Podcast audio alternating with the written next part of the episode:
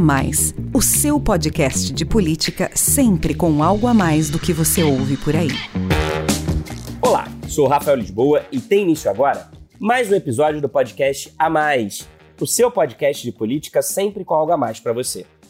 O A Mais faz parte da Bússola, que é uma plataforma de conteúdo estratégico, parceria da revista Exame com o grupo FSB. Hoje o A Mais traz aqui para você um debate promovido pela Bússola sobre o papel estratégico da responsabilidade social corporativa nos dias de hoje. Quais devem ser os compromissos das empresas com a sociedade? Qual o impacto que os negócios devem ter na inclusão social e na preservação do planeta? Qual é o papel esperado das marcas na construção de um mundo melhor? Todas essas questões que já vinham orientando as decisões estratégicas dos executivos e influenciando a escolha de consumidores e investidores ganharam ainda mais força com a pandemia. Os novos e complexos desafios impostos pelo coronavírus têm exigido respostas coletivas que envolvam o setor público e a iniciativa privada e mobilizem toda a sociedade. Num cenário de crise sanitária, econômica e social sem precedente, a empatia, a solidariedade, o cuidado com o outro e com a natureza são temas que se tornaram ainda mais urgentes. Muitas companhias já entenderam que a transformação da sociedade é também sua responsabilidade. E por isso, aposta no empreendedorismo social. Negócio bom é aquele capaz de conciliar retornos financeiros, sociais e ambientais. Desde a chegada da Covid-19, que ampliou as desigualdades e colocou mais gente em situação vulnerável, a população como um todo tem se revelado mais generosa. Segundo o Instituto Locomotiva, mais de 86 milhões de brasileiros receberam algum tipo de doação na pandemia. E 60% dos que receberam ajuda também doaram. A solidariedade, de indivíduos, empresas e organizações faz a diferença na vida de quem mais precisa, e ela nunca foi tão necessária. Em uma hora de live no YouTube da Exame, debatemos a importância da responsabilidade social corporativa em tempos de pandemia. Me acompanharam no bate-papo Andréa Matsui, CEO do Instituto Alicerce, Gabriel Cardoso, gerente executivo do Instituto Sabin, Suzy Yoshimura, diretora executiva do Instituto GPA, e Vander Giordano, vice-presidente institucional da Multiplan, Vamos ouvir. Eu vou começar então o nosso bate-papo, querendo saber mais sobre o trabalho desenvolvido pelas entidades e organizações que cada um de vocês representa e a importância das empresas entenderem a sua missão na transformação da sociedade na qual estão inseridas. Vou iniciar então com você, Andréia. O Alicerce é uma empresa de impacto social que tem como objetivo modificar o atual cenário da educação no país, preenchendo lacunas estruturais que prejudicam o desenvolvimento dos estudantes brasileiros. E a missão do Instituto Alicerce é justamente estender o alcance do Alicerce Educação para famílias e alunos em situação de vulnerabilidade social, com distribuição de bolsas de estudos. Desde a sua criação em 2019, qual tem sido o impacto das ações do Instituto Alicerce? O lema de vocês é a transformação social por meio da educação. Como é que isso tem acontecido na prática com as famílias carentes que são atendidas pelo projeto do Instituto? Rafael, super obrigada pelo convite de novo. É um prazer estar aqui com todos. Para quem não me conhece, então, eu sou a Andrea Matsui, eu eu, eu falo do Alicerce Educação e do Instituto Alicerce, né, que o Rafael já, já adiantou um pouquinho. A gente tem como missão é, reduzir e eliminar a, a, defasagem de educação que existe hoje no, no país, né? E, e o, o, o, instituto ele, ele foi criado desde o início da história do Alicerce também, muito porque a gente entendeu que seria importante ter um, um, instituto que pudesse estender o alcance do Alicerce. Né? O Alicerce, na sua essência, também é um negócio de impacto e também tem isso na sua missão, é, é, mas o instituto ajuda a, a, ampliar ainda mais esse, esse alcance e, e, e não deixar para trás nem os mais vulneráveis. Né? Então, dentro da nossa metodologia pedagógica, a gente fala que a gente não deixa ninguém para trás, no sentido de que a gente recupera as defasagens de todo mundo, quaisquer que elas sejam, né? Mas essa máxima vale também para o nosso alcance, né? Então a gente criou o instituto justamente para não uh, não deixar ninguém para trás, né? E isso vale uh, para os mais vulneráveis e para os mais marginalizados, né? Então, falando um pouquinho de impacto, que é o, a sua pergunta, Rafael, o, o Alicerce, o Instituto Alicerce foi criado em 2019, então em 2019 a gente tinha zero alunos. Uh, em 2020, por conta da pandemia, a gente fez uma primeira captação né, de, de doações é, e, e, a gente montou um programa emergencial, né, Covid, entendendo o contexto da pandemia e, e, e vendo muitas redes de ensino eh, não só públicas, né, particulares também, sofrendo muito com a, a mudança repentina do presencial para o remoto. Então, a gente montou um programa emergencial de bolsas de estudos para o ensino online. A gente impactou 1.400 alunos, né? Então, foi um crescimento já é, bem rápido, até por conta dessa, dessa resposta em relação à pandemia. E agora, esse ano, a gente vai fechar o ano com quase 4 mil alunos, né? Então, a gente conseguiu uh, fazer um crescimento muito bom. Acho que um, parte disso é um pouco da resposta das empresas e pessoas é, é, investindo por conta da pandemia, né? E a educação ganhou holofotes é, por conta da pandemia. Mas acho que mais do que os números, né? O que, que chama atenção para a gente é o impacto, né? E, e, as vidas transformadas, como você bem, bem comentou. A gente viu no, no Instituto, desde o do início das nossas atividades no ano passado, durante a pandemia, histórias de muita transformação social, mesmo num contexto remoto, né? Que a gente sabe, acho que todo mundo que tem filho é, é, passou pela dificuldade do que é o ensino online, mas a gente teve muitas histórias de transformação. Então, algumas que eu posso citar a gente conseguiu alfabetizar alunos durante a pandemia, mesmo no ensino remoto, e alunos de todas as idades, desde crianças que se afastaram né, do, do, do convívio da escola e, portanto, tiveram seu processo de alfabetização muito impactado, até adultos que retornaram os estudos, muitos empurrados por conta da crise econômica que a pandemia gerou, e foram né, é, buscar uma capacitação para conseguir melhores é, né, colocações profissionais. Então a gente conseguiu fazer a alfabetização mesmo no contexto remoto, que era um, um enorme desafio é, é para a gente. Né? A gente teve alunos em franco processo de desenvolvimento socioemocional, né, pensando nas crianças e adolescentes que precisam desse convívio social para desenvolver competências de, de socioemocionais, e, e, e, não conseguindo desenvolver isso, né, por conta do isolamento social no pico da pandemia que foi o ano passado, né, e, e a gente conseguiu também num contexto online promover um pouco dessa interação social, né, nossas aulas são sempre é, ao vivo, como professor é, é num contexto assim como a gente está aqui hoje é, na live, é, fazendo as aulas. Então a gente conseguiu promover muito o desenvolvimento socioemocional também durante a pandemia. A gente teve aluno passando em vestibular, conquistando né, um tão sonhado espaço no ensino superior, mesmo alunos com um contexto de, né, de vulnerabilidade, dificuldade financeira de suas famílias. A gente teve aluno aprendendo a fazer conta de matemática, que é o básico, mas que né, nem todas as crianças conseguem sair da escola com esse conhecimento. É, a gente teve aluno, olha que, que, que, bonito, aprendendo a ler e escrever dentro do Alicerce e levando a lição para dentro de casa para ensinar os pais que, que né, não, eram, não eram alfabetizados. Então a gente teve casos e mais casos de transformação social. Uh, muito drivado pela pandemia, né? Histórias muito, muito né, ligadas à pandemia. Mas agora em 2021, com né, o retorno gradual do presencial, a gente passa a ter histórias muito bonitas também, também no presencial. Então acho que isso é um pouquinho da, da, da história do, do Alicerce do Instituto na nossa é, contribuição para a missão e um pouquinho de história para vocês do nosso impacto.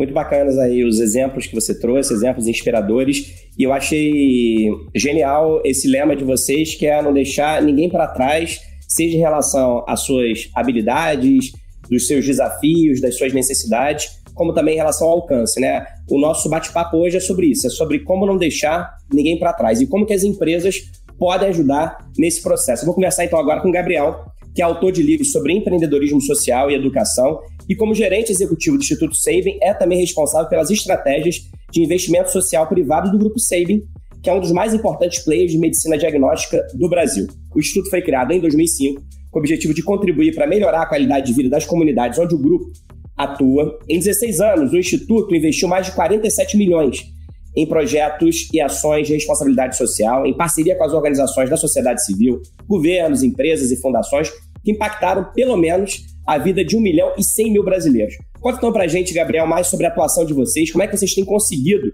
transformar realidades e quais as principais iniciativas e os programas bem-sucedidos nesses primeiros 16 anos do Instituto SEI. Que bacana, né? Que bacana você falar nos primeiros 16 anos, porque a gente já está pensando nos próximos 16 anos. Bom, para falar um pouco do Instituto SEIB, eu tenho que falar do SEIB, né? O SEIB hoje é uma empresa de medicina diagnóstica que está presente em 12 estados, mais o Distrito Federal. Eu estou falando aqui do Distrito Federal, de Brasília, né? Normalmente uma região que é muito conhecida pela política, mas também tem belos exemplos como o que eu vou compartilhar hoje aqui com vocês. O Instituto SAVE, então, como você falou, ele nasceu é, para organizar a, a, política de responsabilidade social do laboratório, até então laboratório SAVE, 16 anos atrás, e ele foi se desenvolvendo ao longo desses 16 anos, aprimorando, aperfeiçoando, lapidando as suas atividades. E hoje a missão do Instituto é melhorar a qualidade de vida nas comunidades onde o grupo SAVE atua, fomentando a inovação social. Então, a gente tem inovação social no CERN do Instituto SAVE e a nossa missão é muito alinhada com as comunidades que a empresa está inserida. Né? Nós somos o MOCIP, cujo nosso principal mantenedor é o Grupo SAVE. E aí, para falar um pouco da nossa atuação, eu gosto de falar dos nossos quatro eixos estratégicos. Né? Nós temos quatro eixos estratégicos: um é engajamento social e filantropia, um é fortalecer organizações e ecossistemas de impacto no Brasil, o terceiro é testar instrumentos financeiros para o impacto social. E o quarto é produzir e disseminar conhecimento. Dentro desses quatro eixos, eu vou trazer um exemplo é, de cada de, de algumas ações é, de ações bem sucedidas. Então, por exemplo, no eixo 1, engajamento social e filantropia, a gente tem um programa muito conhecido que é o programa Ludoteca.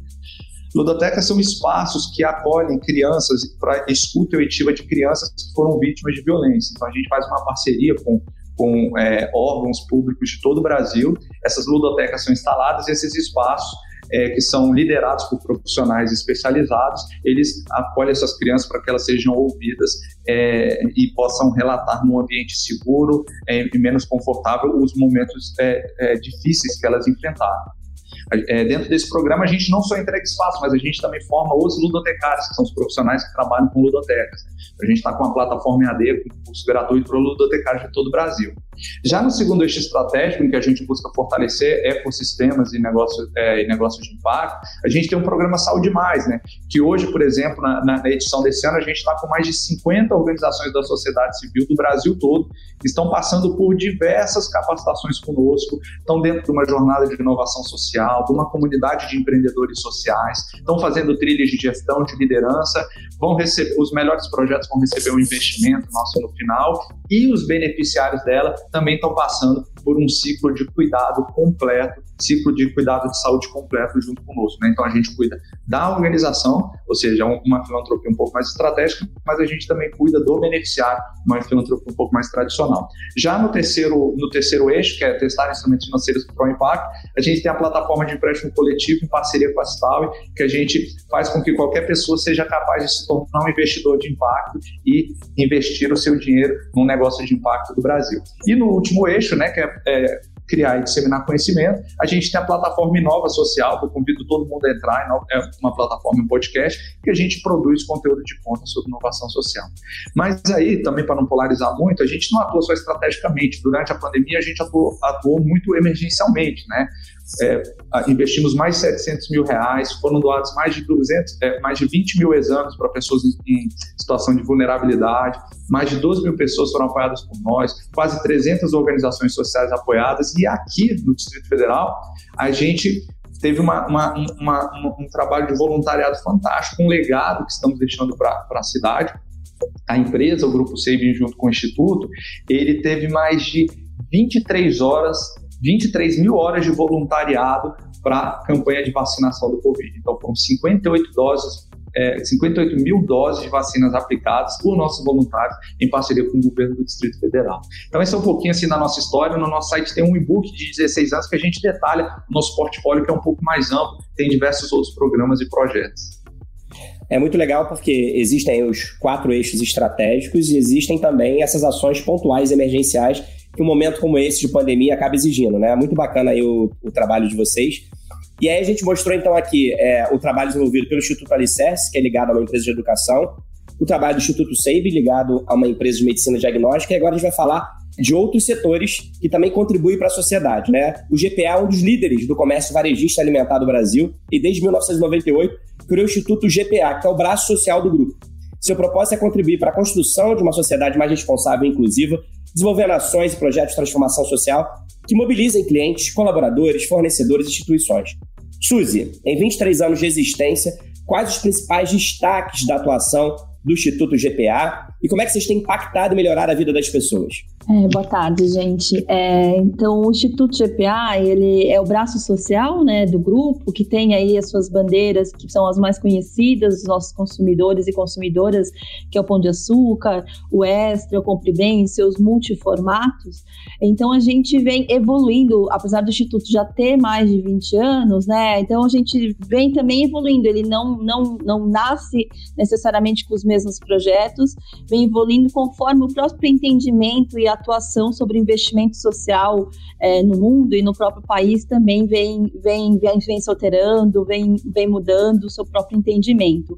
É, atualmente, a gente também tem duas duas frentes aí de atuação, é, uma muito focada em questões realmente estruturantes, acho que como a própria Andréa comentou bem, a questão da educação, e o Gabriel também, então a gente também tem uma frente muito forte ligada à educação, conectada mais ao mundo do trabalho e à própria cadeia da alimentação, que é onde a gente tem mais expertise, mas além de proporcionar é, os nossos alunos, né, uma, um, um, desenvolvimento cognitivo, a transformação social, o que a gente também quer proporcionar é o encontro vocacional, que aquilo faça sentido, que, a, que, a, que as oportunidades sejam estímulos para ele conciliar, ele ou ela conciliar a sua independência financeira, sua autonomia, a sua capacidade de, de, de se desenvolver e marcar é, a, sua, a, sua, a sua própria autonomia o mundo, mas ao mesmo tempo fazer isso no seu encontro vocacional, né? Então acho que esse é, é um, é um foco que a gente tem grande e que aí a gente faz segmentado a partir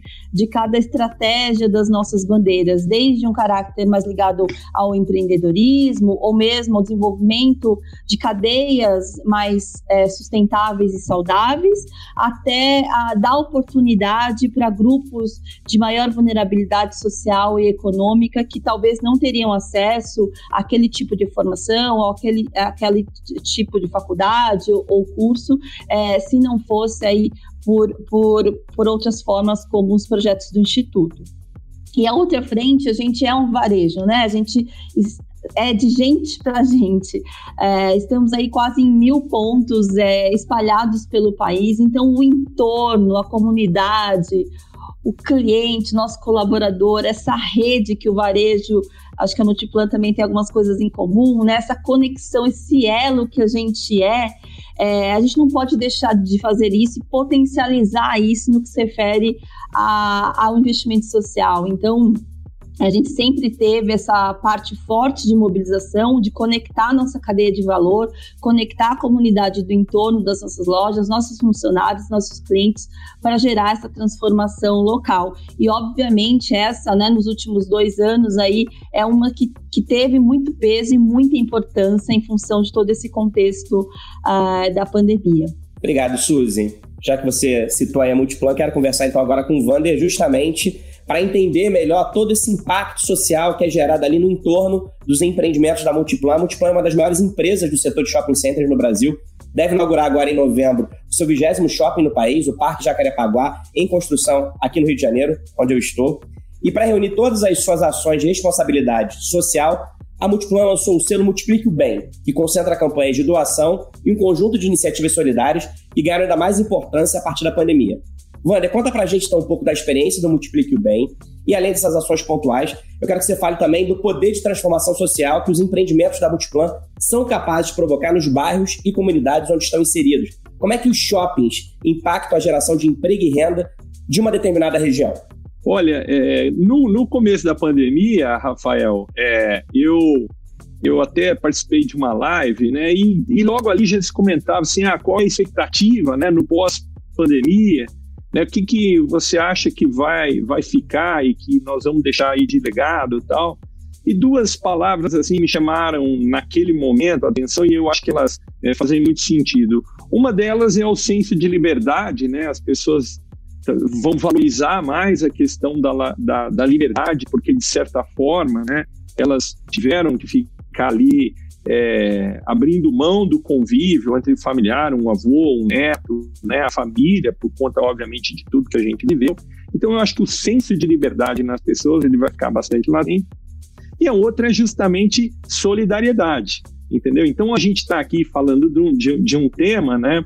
É assim, muito, muito oportuno, que é o que a gente espera nesse pós-pandemia, né? Que o ser humano ele tenha mais engajamento, né? ele tenha mais atitudes é assim no seu no seu entorno, pensando um pouquinho além de si mesmo, né? Então eu acho que isso é um legado é, bastante importante. O Multiplique o Bem é um, é um programa da companhia, né, que foi, foi criado e desenvolvido pelo, pela nossa estrutura, na época até de marketing da, da, da companhia. Como nós somos um equipamento é, muito presente né, dentro, na, na, na sociedade, no nosso entorno, e eles foram grandes vetores né, de desenvolvimento imobiliário. Então, se você pega, por exemplo, o Brumbi Shopping, o BH Shopping, o Barra Shopping é, no Rio, o em São Paulo, o Parque Shopping é, em Brasília, o Ribeirão Shopping em Ribeirão Preto, né? todos eles foram vetores de crescimento. É, como que se dá essa, é, esse crescimento? É, diferentemente da indústria, que muitas vezes ela constrói um muro alto, né, com, com aquelas serpentinas de proteção, o entorno não se comunica é, como acaba a, ocorrendo com um shopping center. Que tem um pouco a ver com aquela teoria da janela quebrada, né? É assim, um ambiente é, limpo e organizado, ele replica no seu entorno questões de cidadania, né, de desenvolvimento é, social. Eu não estou aqui falando de, de renda, eu estou falando de desenvolvimento é, social. É, eles acabam sendo sementes né, de, de, de cidades, é, de bairros. Por quê? Porque você tem uma injeção de, de empregos muito forte é, numa determinada região. Então, num, num raio de 4, 5 é, quilômetros, veja o caso do Parque Jacarepaguá, no Rio de Janeiro, vão ser 4 mil empregos. Então, invariavelmente, você aumenta a renda daquela, daquele, é, daquela área, né? você desonera o sistema público de educação, que as pessoas, de alguma forma, conseguem pagar uma creche né, pelos, pelas empresas que elas trabalham, ou desonera o sistema público de saúde, porque também conseguem, muitas vezes, ali ter um plano privado de saúde, e um indivíduo, aqui fazendo uma analogia, pinta a fachada da casa, o outro indivíduo segue o mesmo, pinta a fachada da casa, e dali começa um espiral né, de desenvolvimento é, em torno daquilo. Então, os shoppings, eles é, não, não, não são há muito tempo né, centros de, de consumo, de compra e venda, e passaram a ser grandes hubs sociais. Né? Então, onde, como você concentra ali atividades de gastronomia, serviço, num ambiente muito democrático, lazer, cultura é, e também comércio, onde a pessoa pode resolver a sua própria vida naquele ambiente, diminuindo, inclusive, né, a questão da mobilidade urbana, porque o sujeito pode ir à farmácia, ao banco, é, consertar a calça, almoçar, é, e, e, enfim, ir a um centro médico, tudo no mesmo lugar, você acaba né, é, ajudando a diminuir um pouco dessa, dessa mobilidade urbana. Então, a conexão com o entorno ela é muito, muito forte. É, tem um shopping nosso em, em, Campo Grande, no Rio de Janeiro, que é, a, o entorno, as comunidades abraçaram um shopping assim de uma maneira incrível, porque ele acaba se tornando né, é, é, permanente no ambiente público. Nós não vamos pegar, colocar nas costas e o dia da manhã mudar aquilo para outro lugar. Então ele acaba pertencendo à sociedade. Então nós nos vemos também né, nessa, nessa troca, nessa relação de troca, né, é, na necessidade também de atender esse entorno. Então, falando do Multiplique o Bem, campanhas de doação de, de, de sangue, né, já foram assim, nós promovemos no shopping, já foram mais de 10.500 bolsas que acabaram atendendo ali a 40 mil vidas, né? É, 10 mil cestas básicas aí durante a pandemia, 13 toneladas de alimento, atingiu aí em torno de 35 mil é, famílias. Durante o inverno, as campanhas de agasalho, é, tem a questão de pets também, as feiras de, de adoção de pets. Enfim, eu, eu diria sempre, é, o, o, o, Rafael, que as necessidades são infinitas, é que os recursos são sempre limitados. E há, um uma carência tão grande da sociedade hoje por coisas às vezes simples, né? É, é mínimas, mas que fazem uma diferença assim bastante grande, que é esse, né? O, o empenho que, que que a companhia acaba fazendo no entorno dos seus 19 shoppings e faremos agora também no Rio de Janeiro, no Parque Jacarepaguá.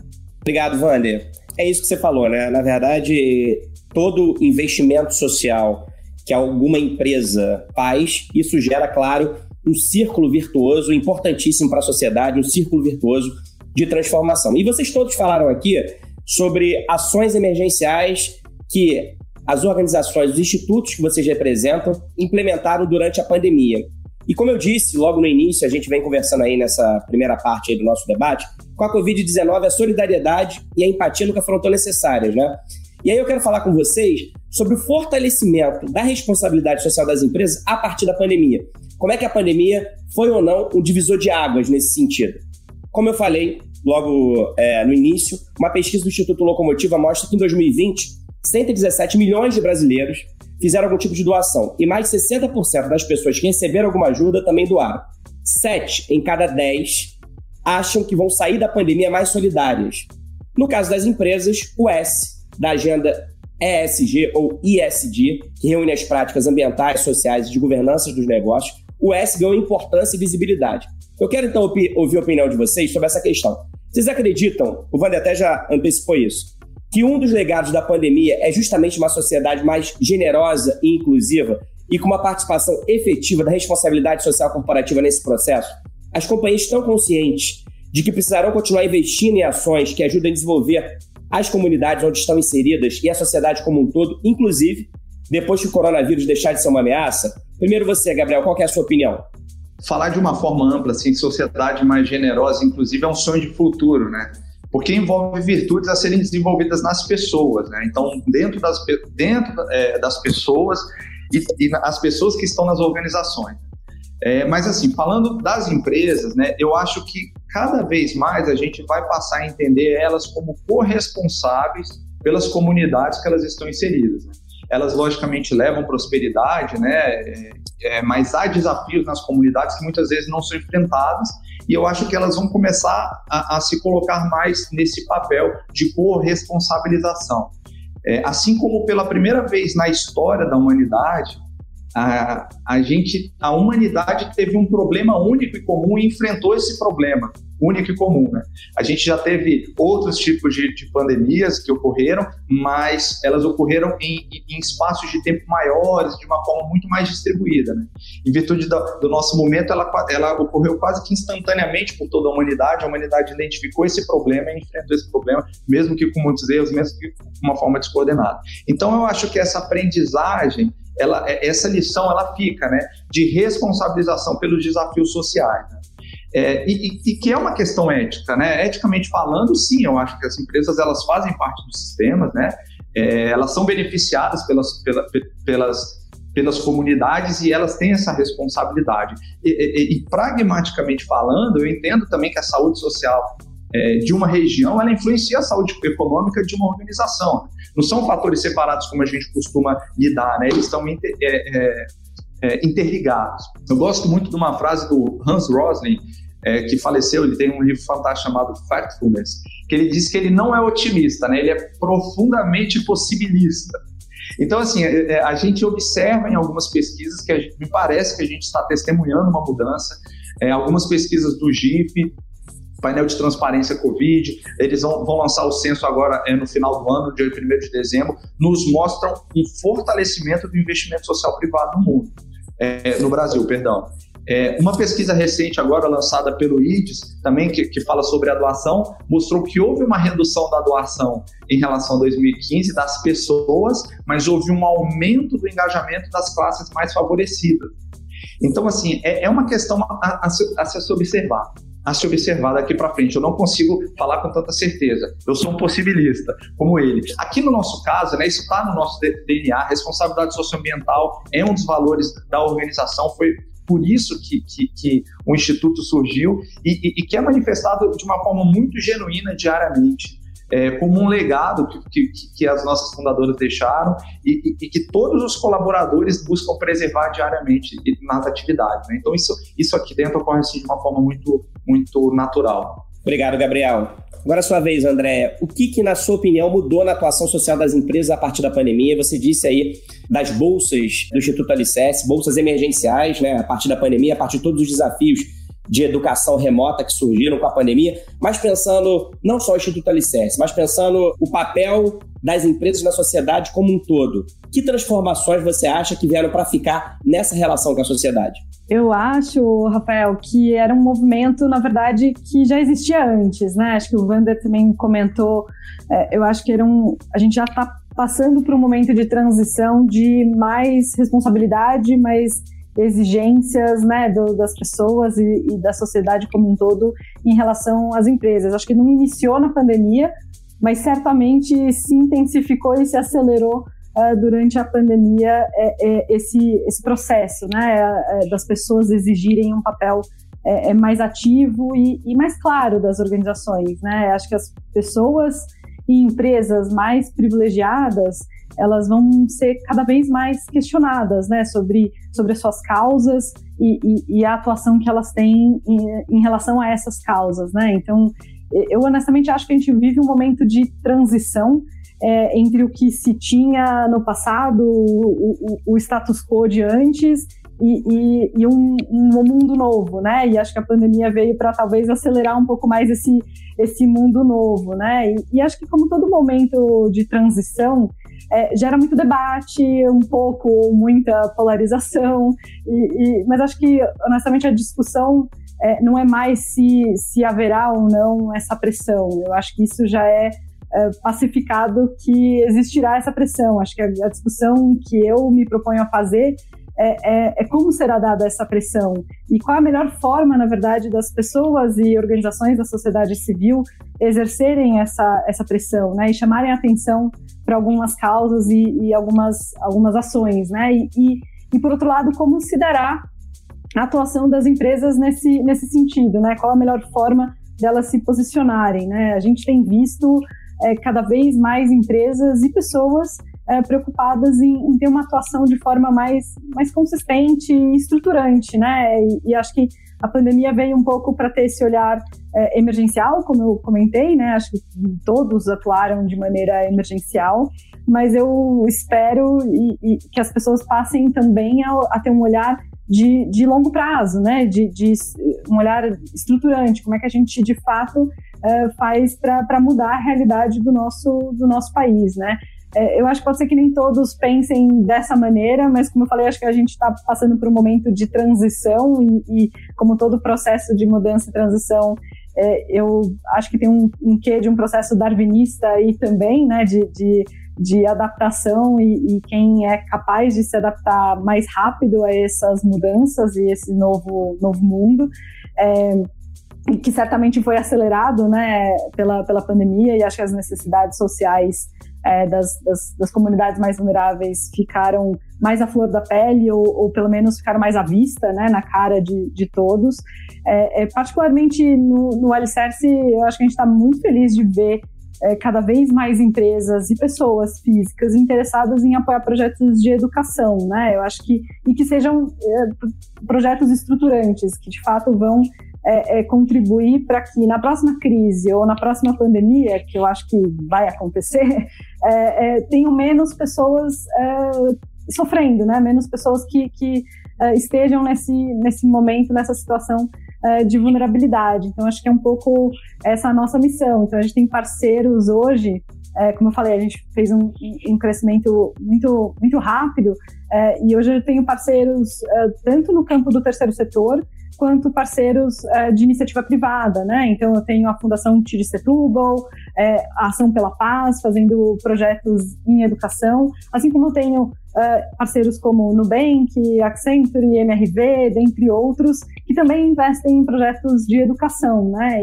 E, e eu fico feliz que cada vez mais, cada vez mais empresas de todos os setores têm nos procurado para fazer projetos estruturantes e, e, com um olhar muito de transformação social e menos aquele olhar de, de marketing de causa, que acho que foi um pouco do momento que a gente está está passando e que tantas pessoas criticam, né? Então, cada vez mais eu acho que esse papel da sociedade de, de questionar e de, de, exigir uma atuação mais consistente vai ser cada vez mais, mais forte, né? E acho que tentando olhar o copo meio cheio, eu acho que é, faz parte também do papel das empresas de procurarem por atuações mais consistentes também, né? Eu, eu tenho visto isso aparecer é, mais fortemente e acho, enfim, acredito a pandemia um pouco dessa mudança né, de, de, de atuação também.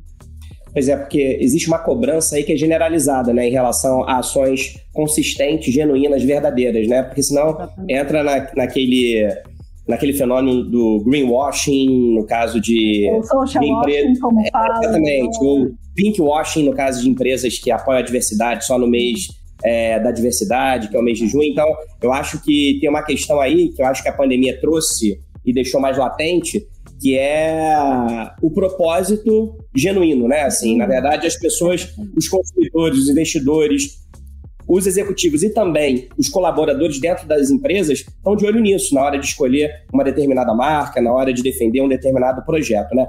Vander, você falou aqui é, na sua primeira resposta que você vê dois legados principais em relação à pandemia. Um é a valorização da liberdade, né? A gente que ficou aí e, e, continua, né, por questões óbvias de limitações impostas pelo coronavírus, com menos contato com quem a gente ama, sem poder fazer tudo que a gente quer e é natural. Então, assim, então a gente vai passar a valorizar muito mais a liberdade quando a gente tiver vencido a pandemia. Esse é um dos legados.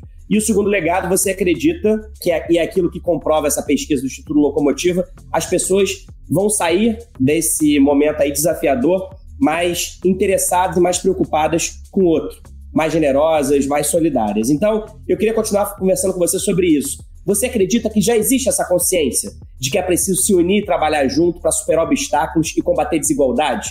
E essa consciência que existe na sociedade, ela já é muito forte nas empresas? Olha, eu, eu acredito que nós demos um, um passo é assim adiante, o Rafael, mas a gente está longe do ideal. Né? É, vamos olhar assim, tipo, legado de estrutura pública de saúde que, que, que a pandemia deixa, vai deixar. Né? É, foram inúmeros recursos, e aqui eu estou falando de todos os entes federativos, municípios, estados e União. Né? O, qual é o legado de estrutura médica, de estrutura pública que o país vai receber no pós-pandemia? Que os municípios desenvolveram, que os estados desenvolveram no pós-pandemia. Tivemos pelo menos cinco grandes hospitais modelos né, novos no país sendo inaugurados, pelo menos. Então, é, eu, eu diria assim que o Estado, aqui falando como ente federativo, é, ele se tornou muito, é, é, muito grande né? E ele, ao mesmo tempo, não consegue atender às inúmeras necessidades que a sociedade tem. Agora, nós podemos e devemos pensar nas soluções do Brasil, mas nós devemos agir no nosso entorno. Esse, esse é o nosso pensamento, que tem a ver com o multiplique o bem. Então, eu, eu, eu, penso sim no futuro do Brasil, né, nas gerações, o que nós devemos fazer, mas se eu não agir a partir do meu entorno, eu não consigo multiplicar né, essas, essas diversas ações. A gente acredita que é, se eu puder, próximo a mim, né, tornar a sociedade melhor, e aqui falando de no que diz respeito a saneamento, educação, saúde, né, aos aos alicerces né, de uma sociedade estruturada, eu não vou conseguir transformar o Brasil e nem o mundo. Né? Então, se nós, né, aqui individualmente, cada um de nós aqui, pararmos um tempo da nossa vida, em, em, num dia, e dedicarmos a alguma ação social, a gente já, já vai dar um passo enorme. Tá? Então, esse, esse é, o nosso, é o nosso pensamento. Em relação às ações da pandemia, é, Rafael, eu até destaquei aqui algumas, mas uma, uma que eu gostaria assim, de citar, que foi assim uma que já vinha, na verdade, antes da pandemia, porque a gente sempre teve uma preocupação com saúde, nós inauguramos o primeiro centro médico dentro de, de um shopping. Afinal, dor e o prazer são duas faces da mesma moeda, né? É, que é o centro de pesquisa, né? o centro avançado de pesquisa e, desenvolvimento do Centro Médico de Ribeirão Preto.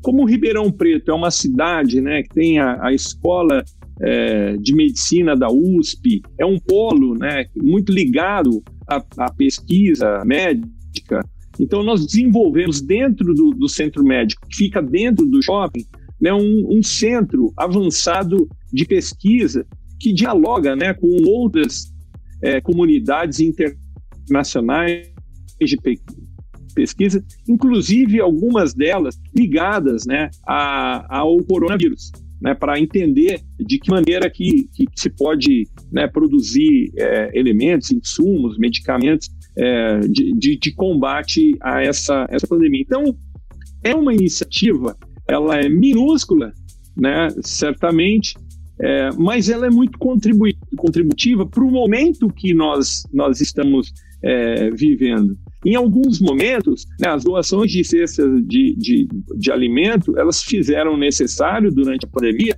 porque as próprias entidades ali arrecadadoras, elas perceberam que caiu muito, muito o número de doação, que muitas empresas elas se inviabilizaram ou quebraram, muitas pessoas perderam o emprego, o poder de renda caiu, né? Então, é assim, o, o, houve uma, uma, diminuição da contribuição, mas não por uma questão de, de é, vontade própria, humana, etc., mas justamente pelo impacto econômico que, que acabou, é, assim, é, girando.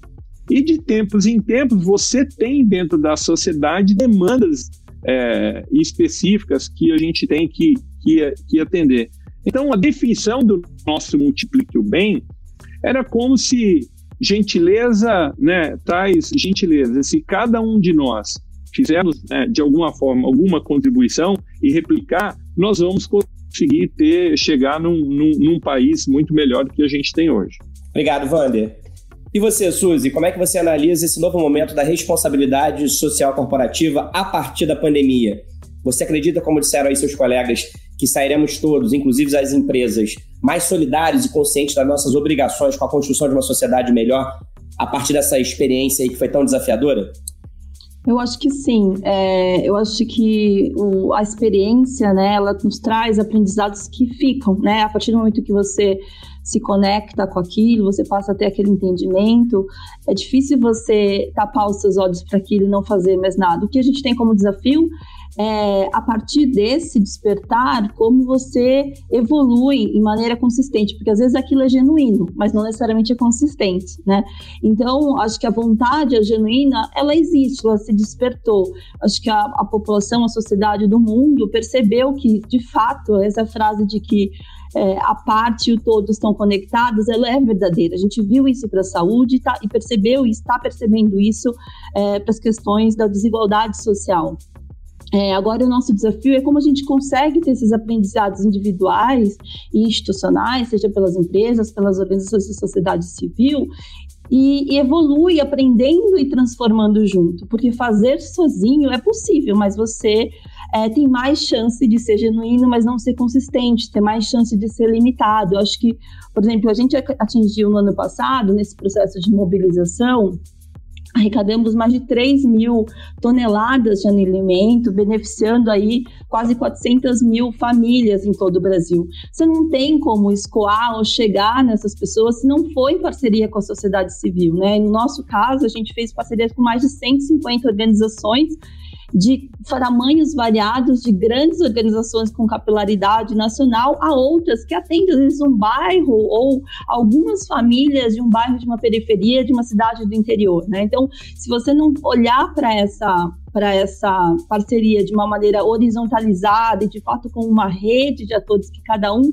tem a sua parte, tem a sua parte de potencializar o todo, é, acho que isso acaba podendo ficar limitado. Então, nosso próximo desafio é ter a disciplina né, de continuar esse processo que despertou individualmente, institucionalmente, para alguns, é, e fazer com que isso não pare por aqui, para que isso evolua, para que isso não vá embora junto com é, o Covid, que assim esperamos que passe logo, né? Mas que isso realmente seja um legado positivo é, dessa vivência que a gente está tá tendo aí há quase há quase dois anos. Então, é, acho que esse é o, é o, grande ponto. No que se refere às empresas, eu acho que a, a, de uma maneira geral, acho que as, muitas delas já sabiam, e a gente está falando aqui com organizações que têm há mais há bastante tempo sua área, o seu instituto ligado ao investimento social, então se entende como parte da sociedade, parte da sociedade é parte dos impactos negativos e parte dos impactos positivos.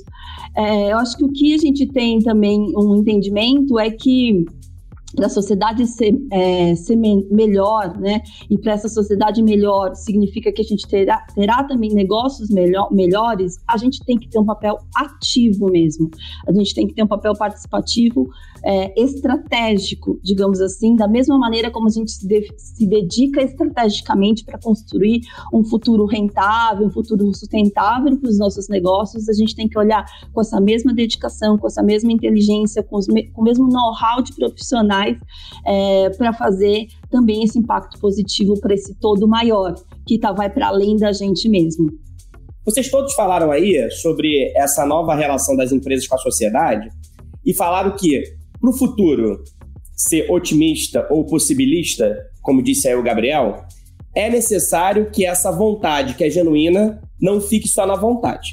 Que ela se transforme em ação, como disse agora aí a Suzy, como vocês todos falaram aí. Então, é, para encerrar, eu quero saber de vocês o seguinte: qual é a prioridade para que o futuro seja mais inclusivo e solidário? Se tivesse que apostar em um aspecto fundamental que as empresas devem olhar daqui para frente, pensando na responsabilidade social corporativa, pensando no empreendedorismo social. Qual deve ser a aposta? Qual deve ser a prioridade para que esse futuro de fato seja um futuro transformador? Rafael, eu acho que as empresas precisam olhar para fora, né, mais do que para dentro, né? Acho que é um processo uh, natural das empresas é, é olharem muito para si mesmas e, e, tentar encontrar as respostas. Eu acho que é parte do processo, mas acho que o, o que precisa ficar mais.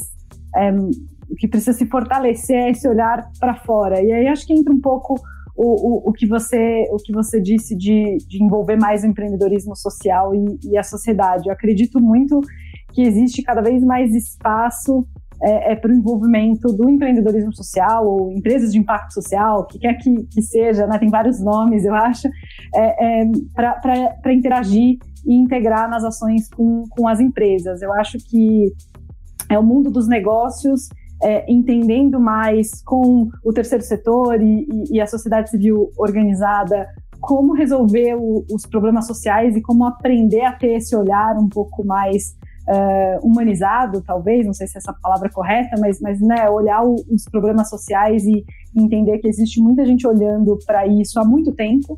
É, mas é também o terceiro setor e as organizações da sociedade civil entendendo e aprendendo com o mundo dos negócios também, né? E enxergando é, a filantropia e o investimento social como um investimento e não como uma, uma doação que você nunca mais vê, né? É, é realmente entender que existe um olhar de, de querer um retorno e um acompanhamento desse, desse investimento, né? Então, acho que ambos os lados têm a ganhar e acho que um pouco dessa interseção entre esses dois mundos que mora o empreendedorismo social, né? É entender que os desafios sociais podem sim ser resolvidos com uma, uma solução de mercado ou com um olhar é, é, de mercado, mas é também entender que existem desafios mais urgentes e imediatos, e a pandemia veio um pouco para mostrar isso, que de fato precisa ter uma ação é, é urgente, uma ação agora, e, e não dá tempo para esperar uma solução é, é para isso. Então, é onde eu enxergo a atuação do Instituto Alicerce, que é a organização que eu falo, né? A gente faz parte de um grupo que já tem muito a, o impacto dentro da sua missão, mas eu enxergo o Instituto atuando muito nesse, nesse olhar mais para o urgente e para o imediato, né? Como é que a gente não deixa ninguém para trás, é, é, aliando muito o papel né, dos negócios e, e, e do, do, terceiro setor e da organização, né, das organizações da sociedade civil para os nossos desafios sociais, que são muitos aqui no Brasil, que, na minha opinião, são todos enraizados no, numa educação ou na falta de acesso a uma educação é, de qualidade. É atuar onde é mais difícil chegar, no público que é mais negligenciado e, e, que precisa de uma educação de qualidade como uma saída da sua, da sua condição atual. Eu acho que no, no mundo polarizado que a gente vive hoje, você olhar para fora e estender esse, esse braço, ou, ou no mínimo estender o ouvido, é, eu diria que, que é parte fundamental do, do processo é, para a gente construir um mundo, um mundo melhor. Bacana. Então a sua prioridade é, na, na sua avaliação, a prioridade deve ser a sinergia cada vez maior entre as empresas que precisam olhar para fora, olhar para os problemas reais que circundam ali o negócio, uhum. essa sinergia entre empresas e a sociedade, as organizações da sociedade civil, o terceiro setor, que podem se beneficiar das práticas corporativas que as empresas é, já estão acostumadas e podem dar escala aí aos investimentos sociais. Então, acho que é, ficou claro que para você é, a prioridade deve ser essa sinergia. E você, Gabriel, pensando no futuro em que a sociedade possa se tornar efetivamente mais inclusiva, é, menos desigual, mais justa e o papel das empresas. Qual deve ser a prioridade para que as empresas caminhem nessa direção e ajudem efetivamente esse processo? Eu já me sinto muito contemplado pela resposta que a Andrea deu, também pelo que a, Suzy colocou na, na pergunta anterior, já vejo assim como elementos muito importantes. É, mas eu vou resgatar então uma coisa que eu falei na, na, minha resposta anterior e que eu acho que isso é mais importante. A empresa ela faz parte da, da sociedade. Então, não é, é, essa, é, é, esse paradigma de que o segundo setor está preocupado com o lucro, o terceiro setor vai, vai cuidar das coisas que o Estado não resolveu e o Estado tem que cuidar de todo mundo, eu acho que é um paradigma que a gente deixou para trás. Né? Eu vejo hoje, como a Andrea falou, essa relação intersetorial cada vez mais forte, é, uma contribuição é, positiva nas atividades. Então, a gente sabe que espaços socialmente desenvolvidos são economicamente mais prósperos, espaços em que o ambiente é respeitado é economicamente mais próspero. Então eu vejo que, que, que, o mais importante é essa, é essa compreensão. Falei isso nos bastidores, né? E para finalizar minha resposta, a gente passou de um momento de responsabilidade social, é, ou seja, em que a gente deveria ser responsável socialmente, enquanto organização, via instituto, e agora a gente trabalha ativamente para resiliência, para regeneração das comunidades que nós estamos. Então a gente passou do R responsabilidade, agora a gente está no R resiliência e regeneração como nossa visão de médio e de longo prazo. Obrigado, Gabriel. Vander, na sua última resposta você falou que para poder transformar o todo é fundamental começar a fazer a diferença no entorno, né? Foi isso que, que, que você disse. Pensando então o futuro, e se você pudesse apostar em apenas uma prioridade, não só para Multiplan, mas pensando aí o setor produtivo como um todo. Que prioridade é essa que faz a diferença para que a sociedade seja mais inclusiva, mais solidária, mais generosa e menos desigual? Olha, é, eu responderia de uma maneira assim: não vamos inventar a roda. O maior programa social que existe se chama emprego, porque o emprego leva dignidade às pessoas. As pessoas não querem esmola, né? as pessoas querem é, ter dignidade. Então, eu diria que essa é a maior contribuição que se dá. É, nós, empresários, as empresas, não tem que ficar com, com, com esse pensamento de que é, ah, nós só devemos, é, enfim, ah, já temos obrigação de impostos e de empregos como se fosse algo, é, assim, muitas vezes até mal visto, né? A classe empresarial. É, e isso é o que move a, a sociedade como um todo. Eu vou, eu vou dar um exemplo, eu digo emprego, Rafael, e também qualificação profissional ou uma habilidade profissional. Nós estamos fazendo, é, juntamente com o CNJ e com a Associação dos Magistrados Brasileiros, uma campanha que é contra a violência doméstica, contra a violência contra as mulheres, que aumentou muito é, durante a pandemia. Mas onde eu quero chegar?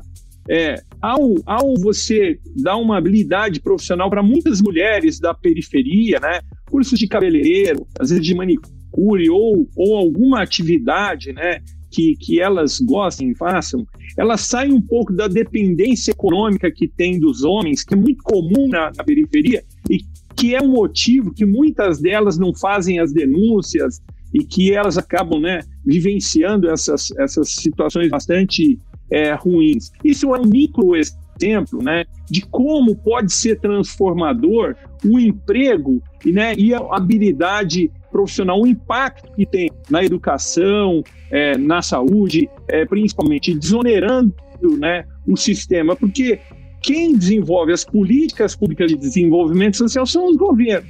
Então, se nós, se nos derem liberdade, diminuir burocracia, né, reduzir essa carga tributária maluca, se nos derem liberdade para a gente empregar, a gente vai conseguir transformar muito mais esse Brasil. Obrigado, Wander. E você, Suzy, para a gente encerrar, é, você falou bastante aí sobre essa sobre esse momento, esse turning point que a gente está vivendo agora, de que um momento de transição, né? O velho já não existe mais, o novo ainda está chegando, ainda está se desenvolvendo. E nesse momento de transição, a gente tem que tomar muito cuidado para que a vontade se transforme em ação. Não basta só querer, tem que fazer acontecer. Então, assim, então que caminho é esse que as empresas devem seguir para que o futuro seja efetivamente inclusivo, transformador e justo para a sociedade? Eu acho que mais do que o que é realmente o como, né? Assim, então, obviamente, as causas, os temas, cada empresa, né, com a sua área ou sua instituição de investimento social, ela vai achar, porque infelizmente, né, nossa sociedade tem muitas demandas ainda. Então, o que isso vai estar conectado, ela é legítimo qualquer que seja a escolha que se faça. É, o que vai diferenciar esse trabalho e a qualidade desse impacto social é mesmo esse como. Então, acho que o que importa nesse sentido é a maneira como quem e como ela escolhe essas parcerias, o que, que ela olha não como justificativa da sua atuação, mas como propósito do que ela quer mudar, né? E como ela vai conseguir entender esses processos de mudança, é, como, se, como ela se vê naquela problemática, seja no sentido dela estar tá causando, ou direto ou indiretamente, ou no sentido dela estar tá interferindo positivamente nesse impacto, e como que ela faz esse arranjo, influenciando isso para que isso esteja para além uh, da sua própria atuação, né? Que isso se, se conecte a políticas públicas, se conecte conecte a, a, outros setores ou seu próprio setor, inclusive às vezes com competidores. Eu acho que quando a gente começa a olhar isso como um aranhado mesmo, como uma, um conjunto de relações vivo, esse potencial ele ganha magnitudes assim é, exponenciais e realmente é, viram diferencial na atuação, né? Então acho que esses seriam meus meus pontos principais. Você acabou de ouvir o debate da Bússola sobre empreendedorismo social e o papel das empresas na transformação da sociedade. Obrigado pela sua companhia até agora e a gente se encontra novamente na próxima semana. Tchau!